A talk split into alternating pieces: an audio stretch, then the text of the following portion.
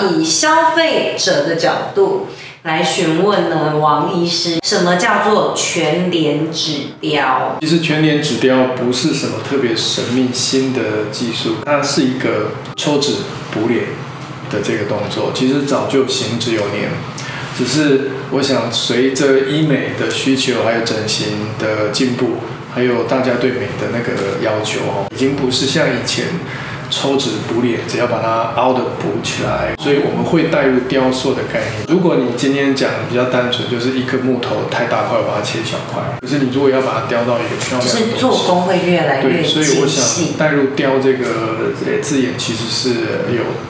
呃这样的含义。我们的概念是比较偏向于说，每一个人有自己的轮廓、五独官，特的美对，跟你自己的这个呃形态，依据你的特性，我们可以做微调的加分，还有有一些扣分掉的，比如说本来苹果肌很饱满，可是可能熬夜多扁掉，那当然要还回来。再来就是有些我们可以把它加分过去。那每一个人的按照他的五官轮廓比例不同，我们可以做不同的定制，好、这个就是克制化的意思。以医生来讲，我们做的多，审美观在这个领域也是琢磨很多，会比较懂，但是我还是要跟每一个客人做。呃，咨询讨论，一般我会比较希望做深度的讨论，然后我们会把我们的观念、审美观带进去，然后最后做做出一个结论，我们再往这个方向来做克制化的雕塑。我在做完我的全脸指雕之后，我脸上的脂肪会不会随着时间啊，或者是地心引力啊，然后就下垂我？们补进去的脂肪，它是是跟我们旁边的结缔组织是结合结为一体，就是 keep 住在这，边，所以不会往下掉原则。上脂肪在补补在脸部，它不会随着年龄一直往下掉，但是它是脂肪会稍微扁掉的，随着年龄一定会越来越萎缩，嗯但是它不会掉成一块在这边像哈巴狗一样这样。全脸指雕的脂肪存活率大概有几成？我想，呃，不同的诊所或医生，他们的手法，然后处理脂肪，还有操作的 SOP 会不一样。是那我们只讲我们的平均存活率大概五到七成啦，甚至有人八成。不过我想平均六七成是没问题的。但是我想，呃，医美它是属于技术才是精致的操作，那个步骤是有要过层层关卡，所以当然是会有不一样的。那以我们来说，存活率是相对高的，会到五到七成左右，而且我们会有二次呃脂肪的回填来做一个呃一个保障万一第一次吸收的比例你是比别人高一点的，那我们在第二次就可以把它追补回来，用这样子来强化精准度这样。那为什么别人的存活率是零呢？哦因为脂肪在我们身体，比如说在大腿好了，它是整块的，像肥肉一样。那我们一般抽脂的伤口都是一个小洞，小小的，对，大概零点五公分。那抽过零点五当然是要用一个管子伸进去，嗯可是管子伸进去，你要把脂肪抽出来是不可能的，对，你一定要把它捣碎、捣烂，这就是我讲的破坏。哦，那我们在破坏的时候，我们有一些呃步骤跟 SOP 可以让破坏程度极小化。对，啊所以呢，第一个拿脂肪的动作就很重要。嗯第二关就拿起来的脂肪是比较健康的，我们还要离心，还要再分，因为有一些带着血水、组织液、药水，哦，还有一些碱基组织还是在挑掉。所以在一一关一关的过，再到最后再补的时候，我们再用更精准的手法，其实就是带着脂肪过三关，在每一个步骤都小心翼翼，嗯，你的存活率自然会提高。如果我想要我的脂肪存活率提高的话，我就可以邀请医师帮我多打一些 CC 数，这样就好啦，是不是？这个有一个问题，就是嗯三个和尚没水喝的概念哦，所以不是补多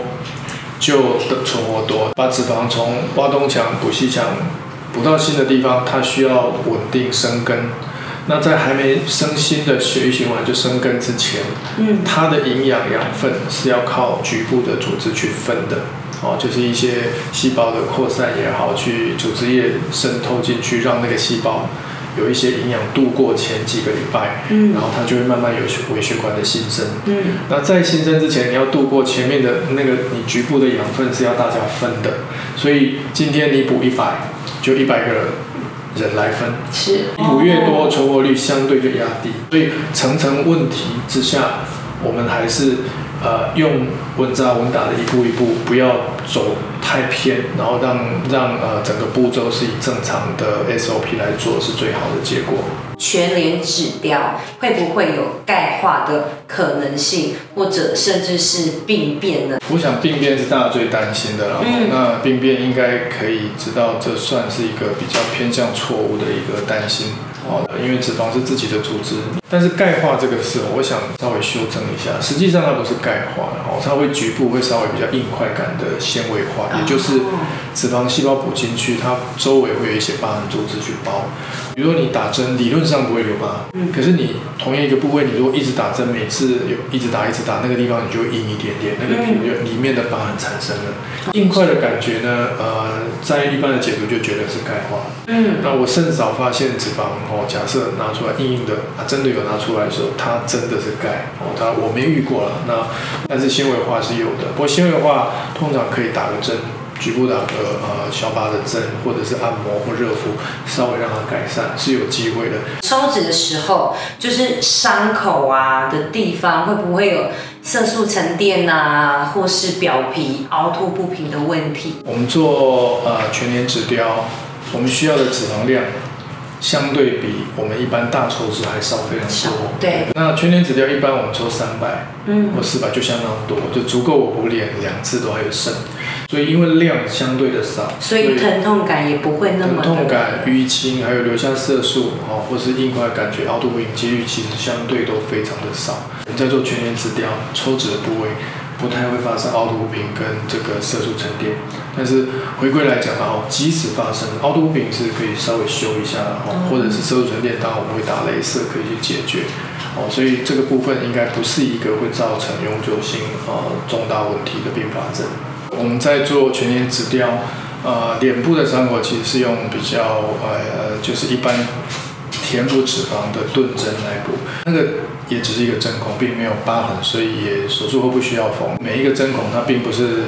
打下去，然后就把一 cc 或零点五 cc 的脂肪打掉就结束是。我们必须在那个透过那个针孔，呃，来回把它分对分散的填补。嗯所以做完我们大概会贴那个肤色的像青春痘的痘痘贴，那两天三天我们就可以撕掉，所以不会留下疤痕。真的没有那伤口很快就不见，也不用缝，也不用拆线哦。这个部分大概是这样子。全脸脂雕的精髓啊讲下去，就是要讲全篇的哦。第一个就是脂肪的存活率一定要高，第二个就是要雕要做的漂亮哦。那我们不是把它补的饱满而已哦，饱满不见得会漂亮、会美、会精致哦，这个是我们要强调的。我讲了两个大标题是它的重点跟精华，这个是一个比较需要更详细叙述的，没错所以可以参考啊、我们官网里面非常详细一步一步的叙述，而不是只有说啊我们的存活率最高，我们的最漂亮。我想我不会用这么简单来去说明这个事情。希望可以透过这一次我本身全脸